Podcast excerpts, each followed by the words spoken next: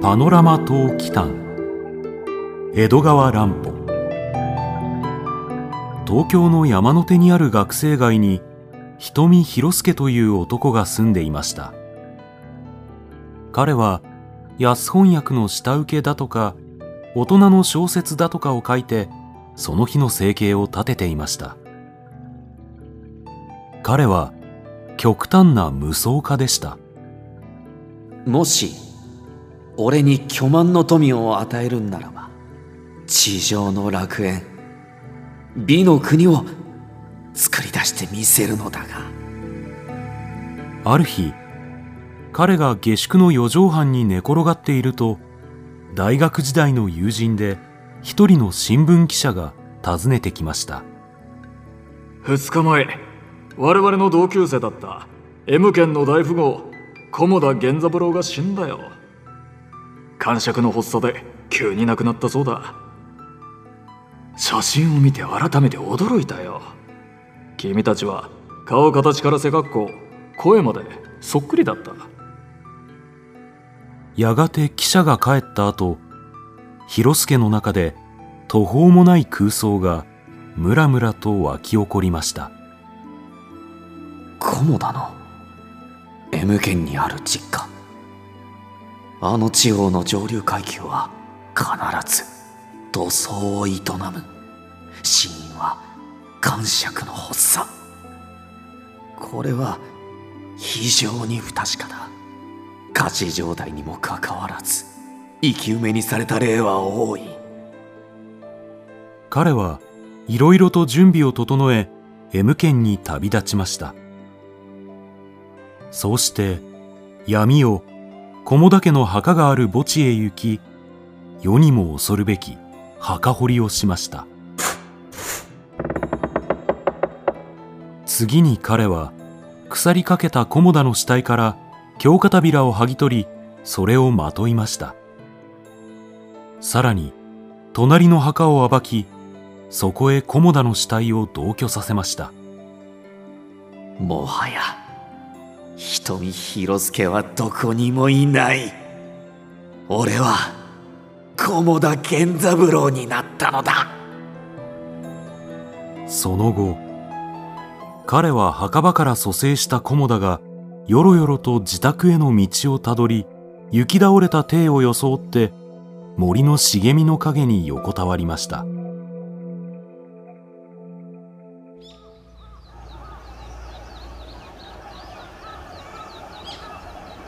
しばらくするとガヤガヤと声が聞こえ菰田の旦那がよみがえったというどよめきとともに数人の百姓が彼の介抱を始めました。なんだこんなものか。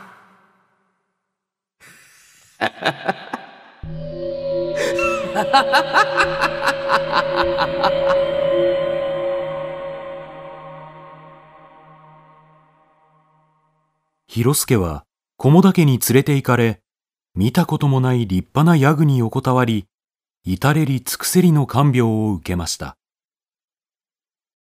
彼は少しずつ口を聞き始め一時麻痺していた神経が徐々に目覚めていくありさまをごく自然に演じました。おかげで会話が噛み合わなくても人々は少しも疑わず彼に菰田家の事情を教えました。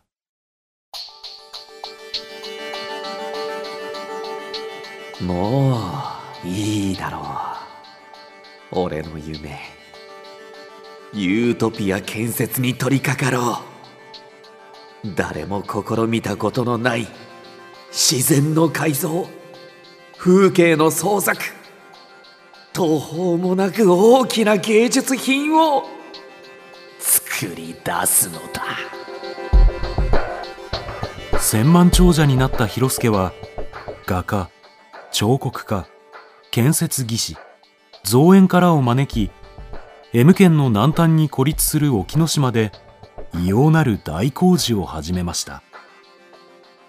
やがて島の光景は次第に機械千万な世にも壮麗なものになっていきました。もちろんこの暴挙に反対する親族もいましたが広助は無尽蔵の富の力で彼らの口を閉じました。しかしたった一人彼を不安にする人物がいました。あの方は変わってしまわれた。私をご覧なさる目の中にはゾッとするような光が感じられる。けれどあれは決して私をお憎しみになっている目ではない。それどころか初恋のような純情な愛情をさえ感じる。千代子源三郎の未亡人。お前は源三郎の体を隅々まで知り尽くしている。お前の前で舞台の衣装を脱ぎ捨て赤裸々の姿を晒すのはあまりに危険だ。だが千代。まさかお前がこれほど悩ましく俺の心に食い入ろうとは。広助は陰謀の暴露を恐れ若妻を遠ざけました。ですが工事がほとんど終わった頃つい有頂天になり酒に酔いつぶれた広助は千代子の介抱を受けました。そうして目が覚めると青ざめた顔をした千代子を発見しました。ああなたは一体すみませんが私ひどく気分が悪うございます。広助は何もかも悟りました。警棒において源三郎と違う何かを発見したのだ。この処置をどうつけよう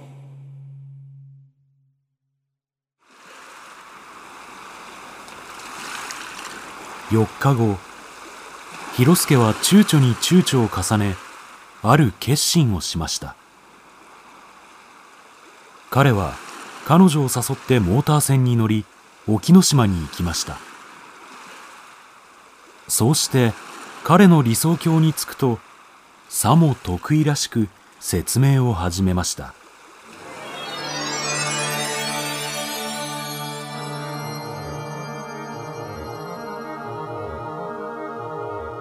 夢の国地上の楽園へようこそ。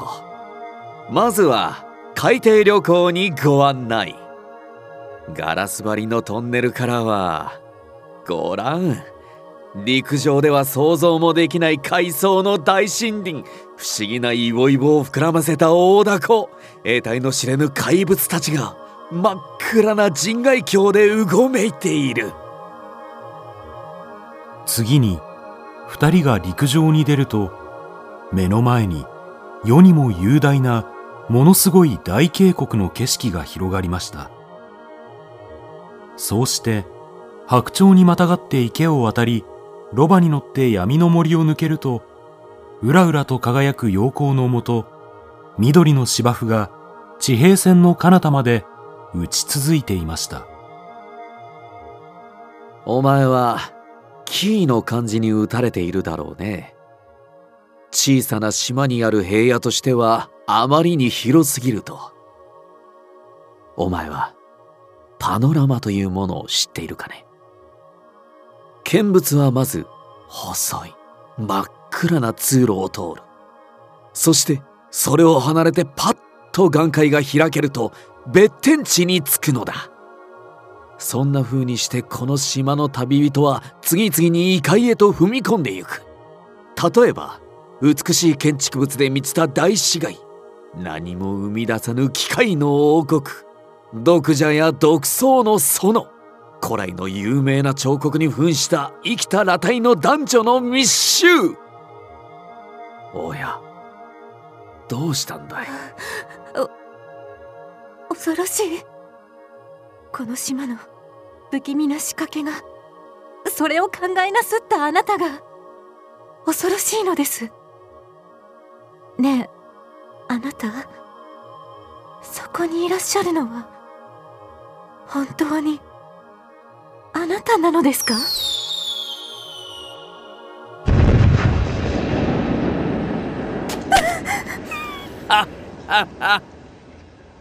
あれは私の工夫した花火だ。金色に光る大雲のようだろう。なあ千代。お前は私を愛しているか？そう言うと、広助はゆっくり千代子に近づき、両腕を彼女の肩から徐々に位置を変えて首に迫っていきました。殺さないでください。何でもおっしゃる通りにします。源三郎の妻として今までのようにお仕えします。空見ろ。やっぱり俺を敵だと思っているのだな。源三郎を愛していたのだな。悪人の俺のことはどうしても。愛せないのだな。畜生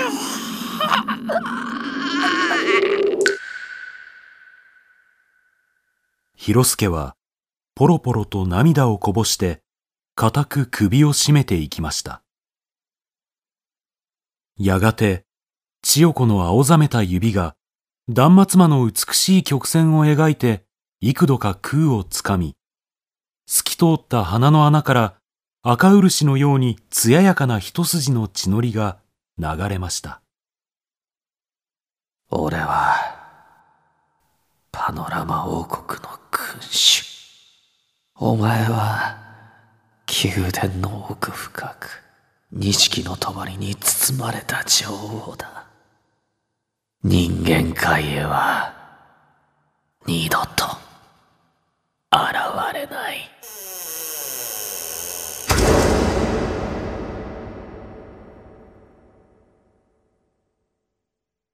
その日から広助は、菰田の屋敷に帰らなくなり、地上の楽園に君臨しました。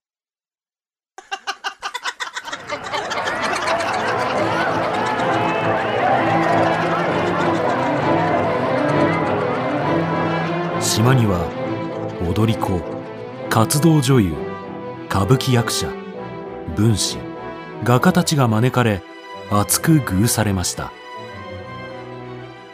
彼らはその素晴らしい舞台で日夜狂気と隠遁乱舞と陶酔遊戯の数々を尽くしました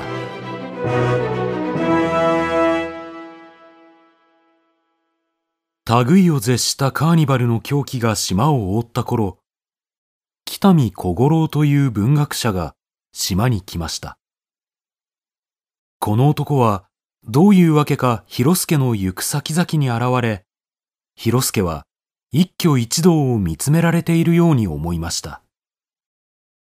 不安に駆られた彼は、この男と二人きりになった時、話しかけました。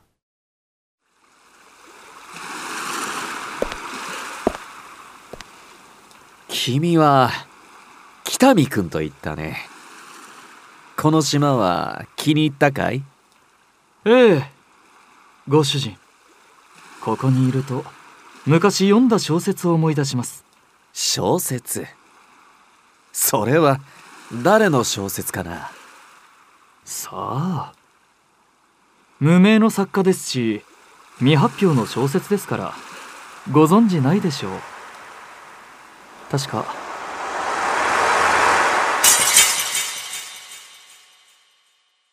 という人です。おお驚いたな。知っているよ。学生時代の友人だ。神様のいたずらか彼と私はよく似ていてね。冷やかされたものだよ。そうでしたか似ているといえば妙なことがあるのですよ。その小説のいくつかの場面とこの島の景色とがどこからどこまで全く同じなのです。私は経団社に出入りをしていましてね。たまたま読む機会があったのですよ。ですが申し上げたようにそれは世の中に出ていない作品です。それと瓜二つのことを考えるなんておかしいじゃありませんか。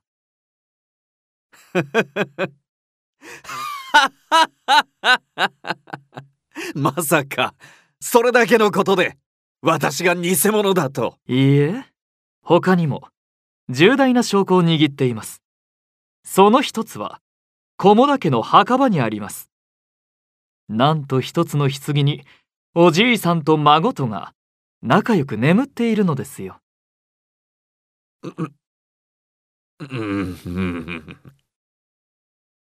なるほど。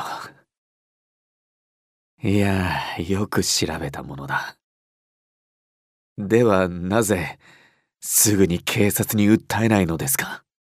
私は菰田家のある方に頼まれあなたを探偵しました。ですがこの島を見て驚きました。あなたは天才だ。素晴らしい芸術家だ。芸術に仕える一人のしもべとしてあなたをむざむざ浮世の方に裁かせたくないのです。そうか。ありがとう。私はもう作りたいだけのものを作りしたいだけのことをしました。潔く君の指図に従いましょう。その前に少し時間をくれないでしょうか。北見はその頼みを聞き入れました。広助は北見に礼を言うと静かにその場を去りました。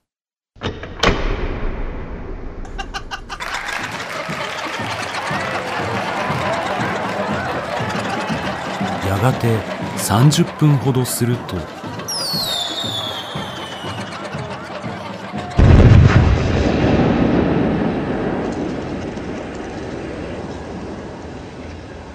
人々は時ならぬ花火の音にはっと我に返りました。それは普通の花火の5倍ほどの大きさで空いっぱいに広がりました。そうして次に空から。ん？雨か？いや違う。まさか。